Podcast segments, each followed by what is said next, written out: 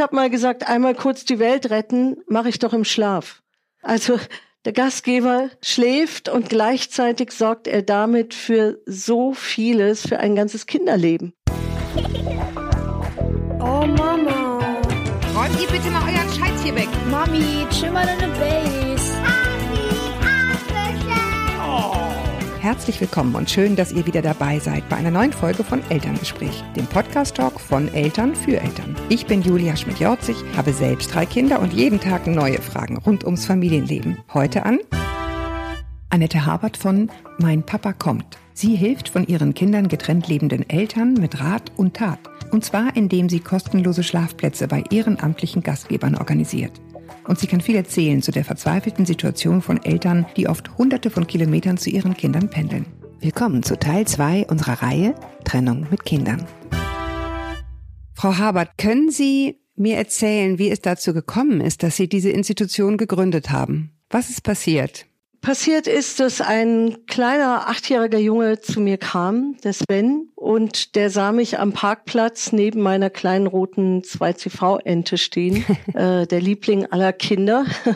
Und die fand er immer sehr süß, ein kleines Auto. Und da sagte der Sven zu mir, naja, mein Vater, der besucht mich jedes Wochenende, aber das geht nur im Sommer, weil der nämlich im Auto übernachtet, wenn er mich besucht. Äh, kannst du da was machen?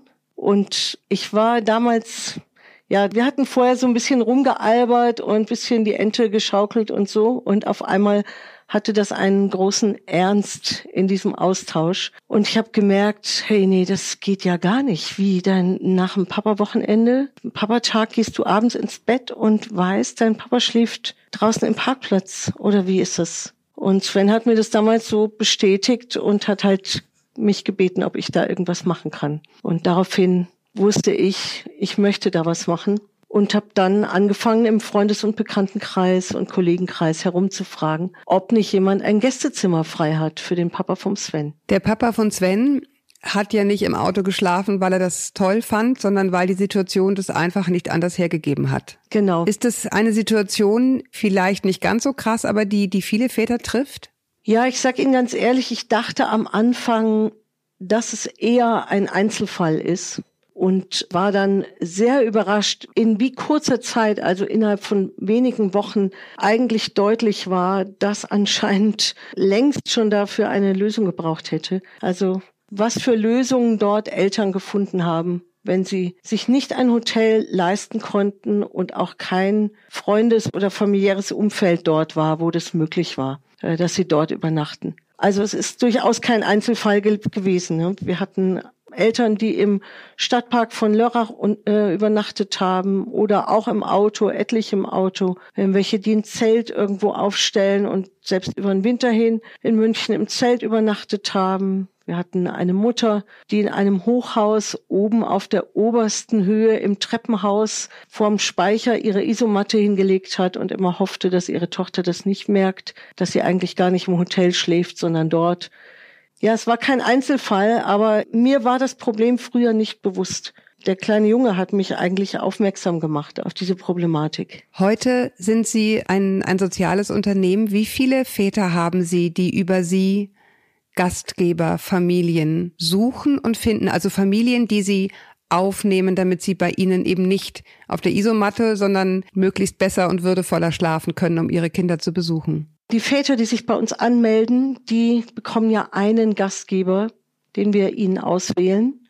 Die wechseln nicht dauernd den Gastgeber und müssen sich nicht jeden Monat wieder bei uns melden, sondern die sind Mitglieder und nutzen dann jeden Monat, manchmal auch zweimal im Monat ihren Gastgeber. Und da haben wir über 1300 Gastgeber und auch über 1000 Eltern, die mit uns Kontakt aufgenommen haben. Kommen immer wieder neue dazu dann natürlich gehen auch Eltern irgendwann, wenn diese turbulente Zeit sich beruhigt hat und sie andere Lösungen finden konnten. Aber das ist etwa das, wo sich das einpendelt. Die Elternteile, die zu Ihnen kommen, Sie sprachen ja auch gerade davon, dass Sie auch Mütter betreuen, die von ihrer ja. Familie getrennt leben. In was für einem emotionalen Zustand sind diese, diese Menschen? Schön, dass Sie danach fragen, denn es geht durchaus nicht nur um die materielle Not, die dazu führt, dass sich jemand bei uns meldet, sondern das ist schon auch eine große Verunsicherung, die in allen Lebensbereichen einhergeht. Immer bei einer Trennung, also für mich ist eine Trennungserfahrung bei Erwachsenen wie Kinder sowas wie ein inneres Erdbeben, wo eigentlich nichts mehr sicher ist, was noch irgendwie steht und man das Vertrauen verliert in die Sicherheit von Bindung und von Beziehung. Wenn dann noch die große Entfernung dazu kommt und womöglich der alleinerziehende Elternteil an sein gewohntes Umfeld zurück umzieht, wo der Flechtwerkvater oder die Mutter, also die über uns unterstützt werden, keine persönlichen Kontakte und Bezüge haben, dann ist da eine große Verunsicherung. Die Unsicherheit, schaffe ich das, halte ich da durch? Die fahren 500, 600 Kilometer Anreise im Durchschnitt für zwei, drei, manchmal fünf Stunden Umgang mit dem Kind und fahren dann wieder zurück. Meist bei voller Berufstätigkeit in der Woche wahrscheinlich, nicht? Genau. Urlaubstage werden im Grunde aufgebraucht, um dorthin und zurückzufahren. Wir haben auch etliche, die fahren über Nacht nach der Arbeit noch los, damit sie am nächsten Morgen da sind. Das sind sehr, sehr große Herausforderungen natürlich. Ne? Ich habe ein bisschen natürlich auch auf ihrer Seite herumgelesen und über sie gelesen und mir ist eine Sache unheimlich haften geblieben, dass diese Kinder, die ja einen Elternteil auf den ersten Blick erstmal ein Stück weit verlieren, weil er auszieht, diesen Elternteil zum Teil eben auch gar nicht mehr in alltäglichen Situationen erleben können. Ein Papa im Pyjama gibt es dann ja. nicht mehr. Das ist wahr. Und umgekehrt erlebt auch der Vater das Kind nicht in Alltagssituationen. Also der Vater bekommt nach einem Monat erzählt, Papa, jetzt weiß ich, wie man mit dem Laufrad fährt. Oder ich hab, bin jetzt zum ersten Mal vom Sprungbrett gesprungen im Schwimmbad aber er erlebt es nicht live mit, die Entwicklungsschritte vom Kind, sondern quasi im Nachhinein. Also es ist für beide schwierig, für den Vater genauso wie für das Kind. Die Alltagssituationen werden andere als zuvor. Ich meine, wenn die Situation zwischen den Eltern, die vorher ein Paar waren, so zugespitzt ist, dass der Vater im Auto schlafen muss oder die Mutter auf einer Empore im Treppenhaus, dann ist es ja auch so, dass es für den Vater schwierig ist, die Zeit mit dem Kind irgendwo zu verbringen. Es ist ja nicht nur die Übernachtung, denke ich mir, sondern es ist vor allen Dingen auch, was mache ich mit dem Kind? Wie wird das gelöst bei den Eltern? Wie wird das bei unseren Eltern gelöst? Inzwischen bieten wir ein Kinderzimmer auf Zeit an, nach Möglichkeit in den Orten, wo wir schon Kooperationspartner haben. Das sind Kindergärten, Elterninitiativen. Ich denke immer auch sehr gerne Kirchengemeinden, denn die gibt's in jeder Stadt, in jedem Dorf, wo Räume leer stehen am Wochenende und ein Kindergarten oder andere Einrichtungen uns eben Zugang gibt, damit wir diese Ressource nutzen können, leerstehende Räume und ein Vater mit dem Kind dort sein kann. Dafür braucht es nicht viel. Einfach Zugang zu einer Toilette auf gut Deutsch, dass der Vater auch irgendwo das Kind wickeln kann. Vielleicht eine Teeküche. Ansonsten muss das nicht ein Kinderzimmer sein. Das kann auch einfach ein Seminarraum sein, wo einfach eine Kiste mit Spielsachen stehen. Aber die meisten unserer Väter kommen bisher zu unseren Übernachtungsgastgebern, von denen sehr, sehr viele erfreulicherweise den Vater einladen, dass er auch tagsüber dort sein könnte. Das ist nicht Bedingung bei den Gastgebern, bei den Privaten, aber sehr viele bieten das an. Das ist etwas, ich habe Ihnen ja vorhin gesagt, dass ich durch den kleinen Sven aufmerksam wurde auf dieses Übernachtungsproblem, auf das Problem, wo bin ich eigentlich am Tage mit dem Kind, wurde ich auch erst später aufmerksam. Am Anfang haben wir nur die Gastgeber vermittelt. Später rief dann ein Vater an und fragte, könnt ihr mir auch für den Tag was geben? Ich weiß schlichtweg nicht wohin. Ich bin am Sonntag vormittags von halb acht bis um elf in Berlin, habe ich den Umgang mit dem drei Monate alten Baby. Oh Gott. Und ich, ja, was mache ich da im Winter? Alles hat zu, Sonntag früh um halb acht in Berlin. Er hatte das bis dahin so gelöst, dass er immer in Kreuzberg in den Waschsalon gegangen war, weil der halt offen hatte und es dort warm gewesen ist und er nichts konsumieren musste. Das als Beispiel. Wir lernen sehr viel durch die Eltern, die uns auch zeigen, was eigentlich die Situation ist und suchen dann ganz pragmatisch Lösungen. Ja, denn ich meine, genau wie Sie richtig sagen, man könnte sich das so nett vorstellen ins Eltern-Kind-Café, aber Sie müssen ja überall was kaufen, nicht? Und äh, gerade wenn man in einer finanziell angespannten Situation ist, wie das in den allermeisten Fällen der Fall ist nach einer Trennung, ist das ein großes Problem. Das ist das eine. Und das andere ist, dass damit der Vater zu so einem Event-Papa wird, Das Kind braucht aber Wiederholbarkeit, damit Bindungssicherheit entsteht. Also immer wieder dasselbe Spiel auch spielen, was man schon kennt und die Regeln weiß oder man weiß, ach, da steht die Lego-Kiste und das geht verloren, wenn der Vater einmal im Schwimmbad ist und das nächste Mal im Park und dann gehen wir halt in den Indoor-Spielplatz oder so. Ne? Zumal wahrscheinlich auch die Kinder ja dann eine Woche in den Knochen haben und jetzt auch nicht das ganze Wochenende ständig von einem Event zum anderen hetzen wollen, oder? Ja, die Kinder brauchen auch Ruhe und Rückzugsraum, nicht nur, weil sie ihre Ruhe haben wollen, sondern weil Beziehung Intimität braucht. Also ich treffe meinen Liebsten auch gerne mitten auf dem Marktplatz oder in der U-Bahn, wo auch immer. Aber ich treffe ihn auch gerne in den eigenen vier Wänden, wo wir wirklich unter uns sind. Und so ist es in der Eltern-Kind-Beziehung aus meiner Sicht auch. Also die Kinder müssen auch Orte haben, wo sie mit dem Vater unter sich sind und nicht nur eine Vater-Kind-Beziehung im öffentlichen Raum. Das hat er dadurch, ja, wenn er ein Kinderzimmer auf Zeit hat. Das muss nicht wunderschön eingerichtet sein. Es reicht, wenn es ein Ort des Rückzugs ist und wenn auch das Kind immer wieder erlebt, ach, da haben wir, da ist der Papatag, da sind wir. Denn ich erinnere mich an meine Erfahrung an Beziehung zu meinem Papa, ja auch, weil ich mich erinnere an den Ort der Begegnung mit ihm.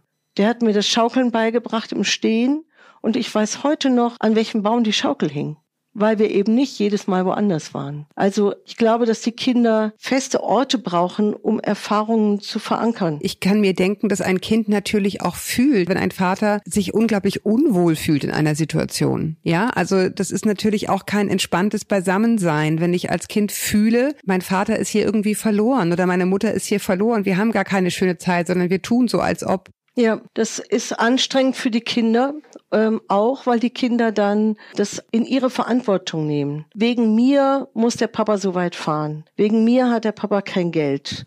Wegen mir ist der Papa traurig und schläft irgendwo im Auto. Also wir müssen die Kinder entlasten. Die Kinder sollen leichtfüßig unterwegs sein, auch nach der Trennung. Bei Ihnen rufen Väter an oder Mütter, die von ihrer Familie getrennt leben. Und die sind in emotionaler Aufruhr, weil sie eben auch fühlen, sie können nicht in das alte Zuhause zurück, sie wollen irgendwie die Beziehung zu dem Kind stabilisieren. Sie suchen dann für diese Elternteile einen Gastgeber. Wie ist dann die Entwicklung? Was können Sie beobachten? Was macht das mit Vätern, Müttern und Kindern, die sonst getrennt leben?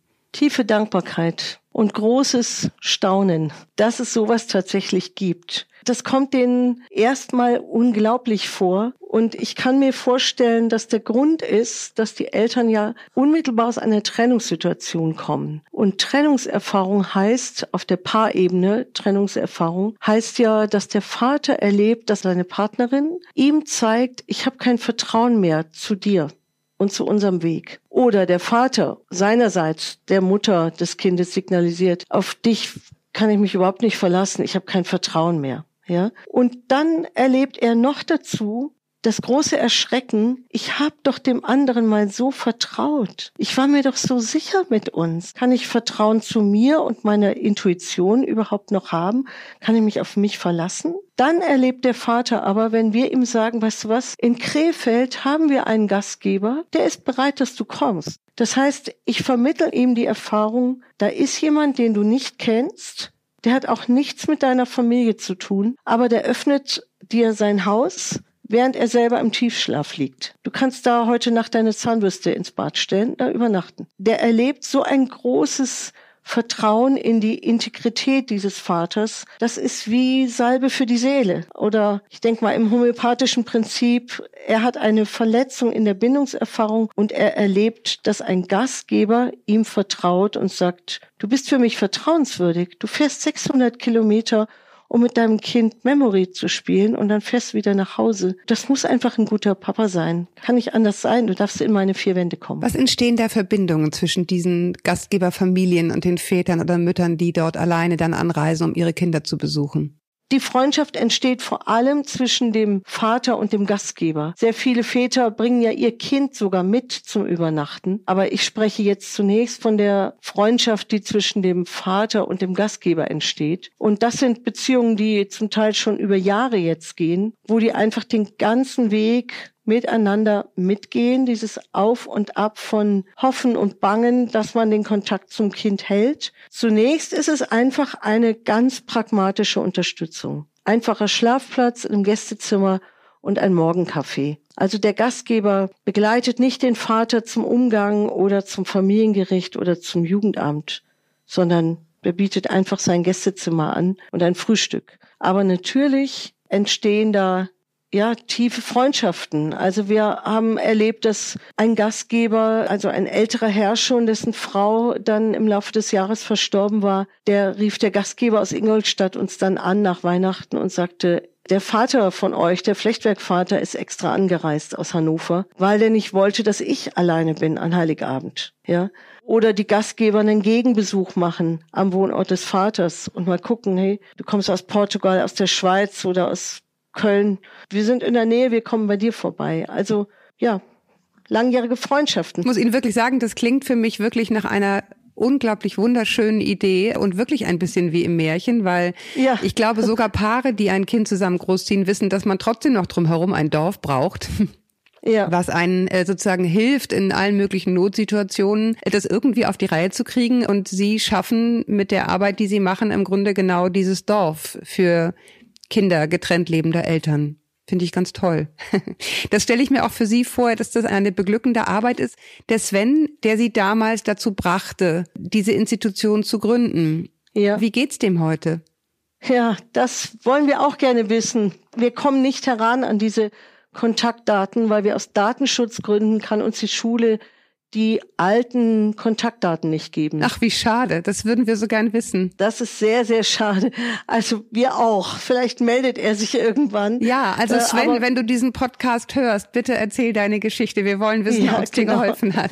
Und Sie haben dann in der Tat für Svens Papa eine Unterbringung gefunden, bei der er nächtigen konnte. Also ich erinnere mich, dass ich an diesem Freitagmittag dann nach Hause fuhr ins Wochenende und dachte, oh nein, was hast du dir denn da wieder ans Bein gehängt? Hoffentlich finde ich jemand, ja. Was soll ich dem Sven sonst nächste Woche sagen? Ich war völlig überrascht, als ich rumgefragt habe, dass die Leute, die diese Geschichte hörten, spontan sagten, ja klar, also daran soll es ja wohl nicht scheitern. Schick den zu mir. Und so ist es eigentlich bis heute geblieben. Also wir haben bis heute keinen wirklichen Flyer, um Gastgeber zu suchen. Wer von uns hört, jeden Tag melden sich Gastgeber. Ich habe einen Fernsehbeitrag auch über ihre Arbeit gesehen und da sagte eine Mutter, die eben Gastgeberin ist für einen Vater, es ist so einfach, äh, Gutes zu tun damit. Ja, Genau. Ne, ich biete einfach mein Gästezimmer an, wenn ich es habe, oder mein Sofa und ich mache ich mach damit eine ganze Welt auf für ein Kind und seinen Vater oder seine Mutter. Ich habe mal gesagt, einmal kurz die Welt retten, mache ich doch im Schlaf. Also der Gastgeber schläft und gleichzeitig sorgt er damit für so vieles, für ein ganzes Kinderleben. Ist er einer der wichtigsten Stützen, damit es funktionieren kann. Solange es für den Gastgeber geht. Also wenn der Gastgeber selber gerade keinen Besuch brauchen kann oder er zieht um oder was auch immer, dann kann er sich jederzeit abmelden und wir vermitteln den Vater an einen anderen Gastgeber. Also was was kostet der Spaß bei Ihnen? Oder das Märchen. Was kostet Ihr Märchen? Ja, viel Idealismus.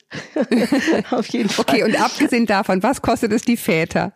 Die Väter kostet es im Moment einen Mitgliedsbeitrag von 12 Euro im Monat. Da ist praktisch drin diese Vermittlung der Gastgeber am Wohnort der Mutter oder auch Nachbarwohnort. Ja, wir haben ja. auch manche Väter, die wollen bewusst nicht in dem Dorf den Umgang haben oder die Papazeit, sondern lieber in der nächsten im nächsten Dorf, in der nächsten Stadt, das ist ja für uns gleich. Vermittlung von einem Kinderzimmer auf Zeit, also dieser Tagesraum. Und die dritte Säule bei uns ist ja die pädagogische Elternbegleitung. Und das alles kann der Vater nutzen, wenn er diesen Elternbeitrag von 12 Euro im Monat zahlt. Er kann monatlich aussteigen und kündigen. Wenn ein Vater diese 12 Euro Monatsbeitrag nicht schafft, zu finanzieren. Das kommt uns jetzt vielleicht wenig vor, aber es gibt Situationen, wo das. Wo nichts geht, ja dann tragen wir den Vater aus Spendengeldern mit und geben ihm einen Sozialplatz, der dann für ein ganzes Jahr gilt. Also 144 Euro Spende ermöglicht praktisch, dass ein Vater, der in ganz prekären Verhältnissen lebt, finanziell prekären, dass wir den mitnehmen können. Und abgesehen davon können Sie sich vorstellen, dass diese 12 Euro bei weitem nicht die Kosten Nein, tragen. Das denke ich mir, ja.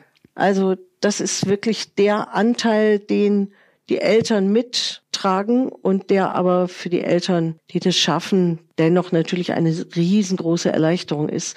Wir finanzieren das nur aus Spenden und die letzten drei Jahre hat uns eine Stiftung unterstützt, die Aurides Stiftung. Das ist aber begrenzt bis zum Jahresanfang 2019. Gut, also alle, die das hören, bitte denkt dran, ihr tut Gutes oder werdet Gastgeber, finde ich wirklich eine ganz, ganz tolle Sache. Ich würde jetzt gerne nochmal einen Schritt zurückgehen und nochmal deutlich machen. Wir reden hier die aller, allermeiste Zeit von Vätern. Aber es gibt ja auch durchaus Mütter, die sie bei sich im Programm haben. Spielt es bei den Gastgebern eine Rolle, ob es Mutter oder Vater ist, der getrennt lebt? Das ist das Märchen Nummer zwei, was sich erfüllt. Bei den Gastgebern spielt es tatsächlich nach allem, was wir hier mitbekommen, keine Rolle. Die sind so herzensoffen, also die öffnen wirklich nicht nur ihr Haus, sondern ihr Herz. Und die sind von allem, wie sie unterwegs sind, gewohnt, dass sie wertungsfrei Familienbiografien begleiten. Und die haben großen Respekt davor. Und im Gegenteil, ich habe manchmal das Gefühl, sie sehen sich noch mehr in der Verantwortung, wow, da möchte ich einfach mit meinen Beitrag leisten, dass die Mama auch kommen kann und auch sich willkommen fühlt, die Mutter sich auch willkommen fühlt und gerne kommt. Denn ja, da haben Sie schon recht. Natürlich die Erfahrungen, die die Mütter sonst in ihrem gesellschaftlichen Umfeld machen, die sind schon herausfordernd. Ein Vater würde vermutlich nicht so oft wie die Mutter gefragt werden, wie hältst du das denn aus, dass dein Kind nicht bei dir lebt? Sondern bei einem Vater ist eher die Reaktion, dass er hört, wow, ihr seid getrennt, ja, es tut mir leid für euch. Schade, aber ja, bist ja nicht der Einzige quasi und so. Aber bei der Mutter ist es eher so, sag mal, geht doch eigentlich gar nicht, dass eine Mutter das aushält. Und in Wirklichkeit ist es natürlich sowohl für die Mutter als auch für den Papa eine große, große Herausforderung. Wir haben bei uns einen Blogartikel, den meine Kollegin geschrieben hat, hat die Überschrift Mutterliebe braucht Mut, weil es durchaus auch so ist bei uns, dass Mütter woanders leben als bei ihrem Kind, weil sie weggehen in der Entscheidung, mein Kind hat dort sein gewohntes Umfeld, das ist das Haus, was dem Vater gehört, Großeltern sind in der Nähe. Ich nehme das Kind nicht mit in die in die Großstadt, in irgendeine ganz kleine Wohnung, wo ich nebenher meine Ausbildung mache und sonst was. Ja, also aus Liebe zum Kind das Kind in seinem Umfeld lassen. Aber nicht unbedingt damit rechnen, dass sie dann als Rabenmutter hinterfragt werden. Was aber de facto wahrscheinlich dann im Umfeld doch passiert, oder? Das passiert äh, bis dahin, dass wir auch schon eine Mutter hatten, die Erzieherin ist und in einem Kindergarten sich beworben hat und uns sagte, klare Rückantwort im Vorstellungsgespräch hieß es, ja, Moment mal, äh, hier Steuerkarte, Sie haben ja ein Kind. Das lebt nicht bei Ihnen. Also wenn Sie nicht für Ihr eigenes Kind sorgen können, dann können Sie es ja wohl auch nicht für Fremde. Also sie hat die Stelle nicht bekommen. Ne? Und das würde einem Mann einem Erzieher vermutlich nicht passieren, wenn er sich auf diese Stelle bewerben würde. Ne? Nee, das glaube ich auch interessanterweise, aber glaube ich, ist mit diesem Unterschied geht ein anderer Unterschied einher. In meiner Erfahrung, in unserem Umfeld, nämlich die Annahme, dass es Vätern auch nicht so schwer fällt, von ihren Kindern getrennt zu sein. Ja, und das finde ich genauso fatal, denn das stimmt nicht. Genau, ja. und das finde ich eben absolut vertragt. Also zu glauben, nur weil sie vorher auch der arbeitende Teil waren, der eher ja. weg war, dass es ihnen dann irgendwie wurscht ist, wo das Kind ist und wie es dem Kind geht, das ist eben auch eine absolute Fehlannahme, genauso wie die Annahme ausgesprochen schwierig ist zu denken, eine Mutter, die tut es immer aus Eigennutz oder ja ohne nachzudenken oder aus Herzlosigkeit, sondern im Gegenteil vielleicht, weil es einfach aus ihrer Sicht nach bestem Wissen und Gewissen das Beste ist. Ja, Genau. Ich würde noch gern einmal ganz kurz über dieses Elterncoaching mit Ihnen sprechen. Was ist denn das, was Sie den Eltern da anbieten können an Leitlinien? Was beraten Sie? Was, was sind die Dinge, die den Eltern helfen?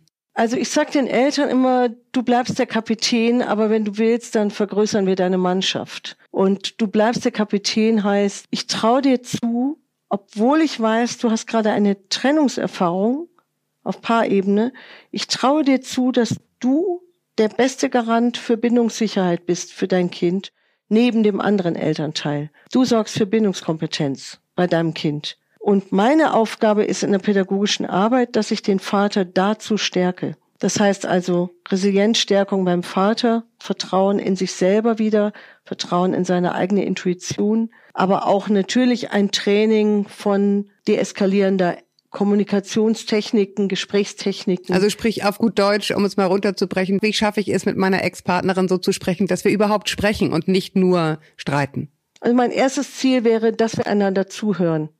Und dann käme für mich, dass wir miteinander sprechen. Aber schon mal das Zuhören, wow, super, ja. Aber tatsächlich geht es in diese drei Richtungen in der Elternbegleitung. Nicht aufgeben, die Schritte durchgehen durch die Phasen der Trennungsverarbeitung. Da gibt es nämlich bestimmte Phasen, die man durchläuft, wo es sehr wichtig ist, dass man die alle wirklich durchgeht und in gewisser Weise auch durchlebt und durcharbeitet. Und aus meiner Sicht ist dafür eine Begleitung notwendig, eine pädagogische Begleitung im Rahmen von Erwachsenenbildung im Grunde. Und das heißt dann eben Stärkung des Vaters, Vertrauen in seine eigenen Ideen, seine eigenen Kompetenzen, anknüpfen an das, was ihm bisher gelungen ist und an den goldenen Boden, den es ja irgendwann auch mal gab. Zum Teil auch ein Lotsendienst. Also wenn wir merken, du brauchst eine Schuldenberatungsstelle oder du brauchst eine therapeutische Hilfe, du brauchst eine Rechtsberatung oder eine Erziehungsberatungsstelle, wo könntest du da hingehen, wo schicken wir ihn hin? Ja, wir sind ja hier als Pädagogen dabei, aber nicht als Juristen, nicht als Therapeuten. Ja. Und das nächste ist eben Gesprächstechniken üben mit dem Vater, mit denen er sich vorbereiten kann auf das Gespräch mit dem anderen Elternteil. Nicht im Sinne einer Strategieberatung, hol das Beste für dich raus, sondern mit dem Ziel einer kooperierenden Elternschaft. Zugunsten des Kindes natürlich nicht. Zugunsten des Kindes. Also das sind so Fragen wie, was kannst du wertschätzen an der Art und Weise, wie die Mutter für dein Kind sorgt? Und wie kannst du ihr das sagen? Ja, sowas üben wir tatsächlich ein und suchen das mit dem Vater. Aber es gibt dann natürlich der dritte Bereich, das ist der Hauptteil, ist ja, und wie skype ich denn mit einem Zweijährigen? Das geht nicht so wie mit Erwachsenen, aber es geht. Oder was mache ich denn, wenn mein Kind mich nach sieben Jahren Kontaktabbruch fragt, warum warst du denn so lange nicht da? Ach so, du hast ein neues Kind, Papa. Ah ja, bin ich jetzt gar nicht mehr wichtig für dich? Und solche Themen, ja. Oder bis hin zu, ich gebe auf, ich kann nicht mehr. Äh, vielleicht ist besser, ich ziehe mich zurück und ich komme nicht mehr zu meinem Kind. Also die Eltern melden sich mit solchen Themen bei uns in einer Offenheit und einem Vertrauen und einem Willen auch dabei zu bleiben. Das ist sehr berührend für mich zu sehen, mit welcher Ernsthaftigkeit diese Väter es eigentlich schaffen wollen. Für mich ist es sehr berührend, Ihnen zuzuhören. Ich finde das ganz toll, was Sie machen. Wirklich, das muss ich Ihnen jetzt einfach mal so sagen.